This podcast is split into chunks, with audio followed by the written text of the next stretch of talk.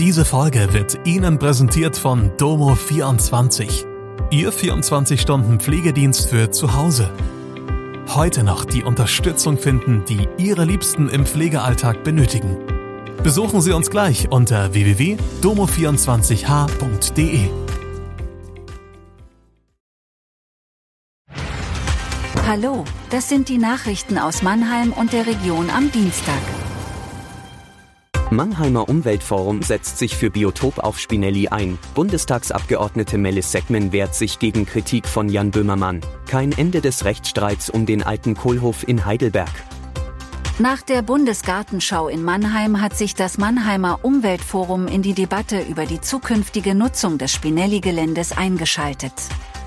Der Zusammenschluss von Umweltverbänden hat eine klare Forderung. Sie erwarten, dass die Naturschutzvereinbarungen, die als Rechtfertigung für die Durchführung der Buga in Mannheim gedient haben, nun konsequent umgesetzt werden. Es sei laut Umweltforum vereinbart gewesen, dass das Spinelli-Gelände renaturiert wird. Vor der Buga habe es auf dem ehemaligen Militärgelände hochwertige Biotope gegeben. Diese seien Lebensraum für bedrohte Tierarten wie die Haubenlerche und Wildbienen gewesen. Auch für den Rückbau der U-Halle spricht sich das Umweltforum aus, damit das Spinelli-Gelände seiner Funktion als Frischluftschneise für Mannheim nachkommen könne. Hintergrund der Diskussion ist, dass unter anderem die SPD sich nach dem Ende der Buga dafür ausgesprochen hat, eine offene Debatte über die Zukunft des Geländes zu führen. Die SPD wünscht sich etwa, dass Räumlichkeiten auf Spinelli lokalen Vereinen überlassen werden oder dass im Sommer Festivals auf dem Gelände stattfinden können. Die Mannheimer Bundestagsabgeordnete Melis Seckmann wehrt sich im Gespräch mit dieser Redaktion gegen die Vorwürfe des Moderators Jan Böhmermann. Böhmermann hat am Freitag im ZDF-Magazin Royal das Reiseverhalten aller Bundestagsabgeordneten kritisiert. Gegen Ende der Sendung geht es um eine Reise Segments im Sommer ins US-amerikanische Boston. Die Kosten soll die Robert Bosch Stiftung bezahlt haben. Außerdem kritisiert der Moderator, Segman habe auf sozialen Medien keine Bilder der Reise geteilt. Die Grünen-Politikerin sagt dazu, ich habe keine Reise vertuscht. Sie sei im Sommer als Stipendiatin der Robert Bosch Stiftung nach Boston gereist, um ein Seminar des Programms Politik gestalten im 21. Jahrhundert zu belegen. Die Zuwendung der Robert Bosch Stiftung ist auf dem Bundestagsprofil Segments öffentlich als Reisekosten deklariert. Die Reise sei ohne Steuergelder finanziert worden. Segman erklärt zu dem Vorwurf, dass sie keine aktuellen Bilder auf Instagram geteilt habe, dass Beiträge aus Termingründen nicht immer tagesaktuell erscheinen. Segman empfindet den Beitrag des ZDF Magazin Royal völlig undifferenziert und aus dem Zusammenhang gerissen.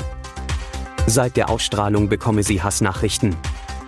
Die Grüne erklärt, die Anfrage der Redaktion zu Reisetätigkeiten, anders als im Magazin suggeriert, beantwortet zu haben.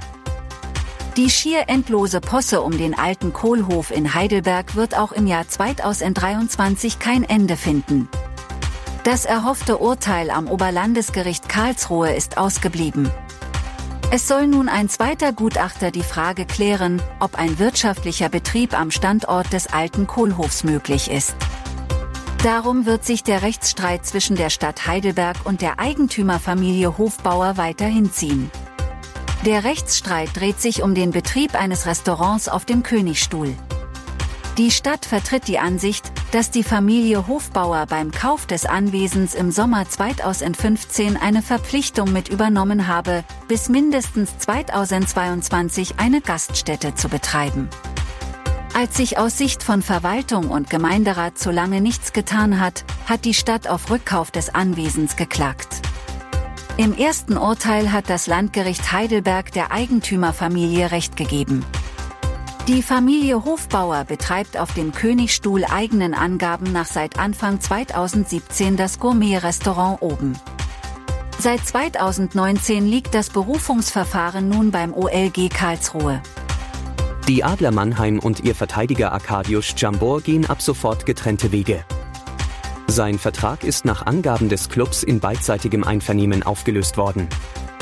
Eigentlich sollte er noch bis 2026 laufen. Dabei hatte der U23-Spieler seinen Kontrakt erst in der vergangenen Saison verlängert. In der aktuellen Spielzeit ist Jambor aber ausschließlich beim Zweitliga-Kooperationspartner Bietigheim zum Einsatz gekommen. In Zukunft spielt Jambor für einen Ligakonkurrenten der Adler, die Schwenninger Wild Winds. Das war Mannheim Kompakt. Jeden Montag bis Freitag ab 16 Uhr auf allen gängigen Podcast-Plattformen.